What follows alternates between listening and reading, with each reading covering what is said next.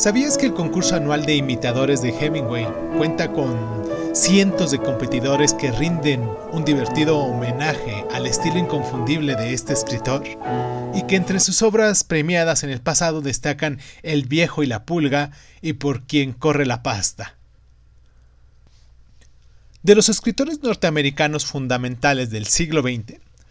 pocos han tenido la influencia y han sido tan imitados como lo es Ernest Hemingway. Pero también pocos han tenido tantos detractores. Famoso ya por sus novelas y cuentos, Hemingway se convirtió en una figura pública de renombre eh, en vida y erigió una amplia leyenda en torno a él, por lo que en ocasiones resulta complicado separar la realidad del mito. Él nació en Oak Park, en el estado norteamericano de Illinois en 1899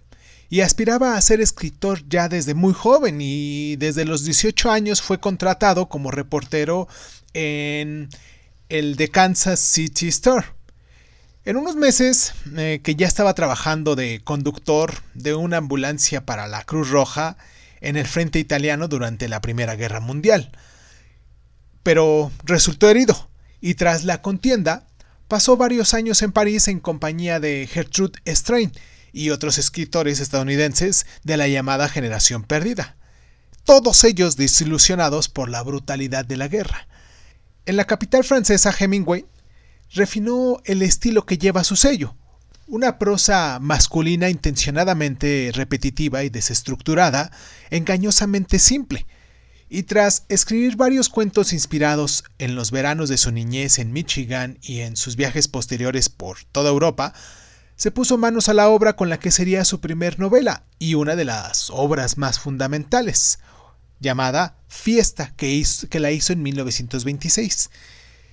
En este libro, que cuenta la historia de un joven norteamericano rebelde que vaga por España y Francia, le procuró un reconocimiento inmediato. Luego vendrían Adiós a las Armas en 1929, sobre un trágico romance en el marco de la Primera Guerra Mundial entre un conductor de ambulancias estadounidense y una enfermera eh, inglesa, y después vino Por quien doblan las campanas en 1940, un relato sobre las guerrillas de la contienda civil española, inspirado en la labor que él mismo realizó como periodista en aquel conflicto.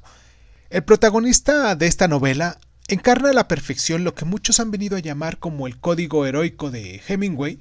un hombre estoico y desilusionado que muestra su elegancia y nobleza al enfrentarse a la violencia y también a la adversidad. Y a medida que su fama iba creciendo, Hemingway se fue ganando, o mejor dicho, cultivando, una sólida reputación como escritor interesado solo en la guerra, también hablo de los toros, la caza, la pesca y otros temas claramente masculinos.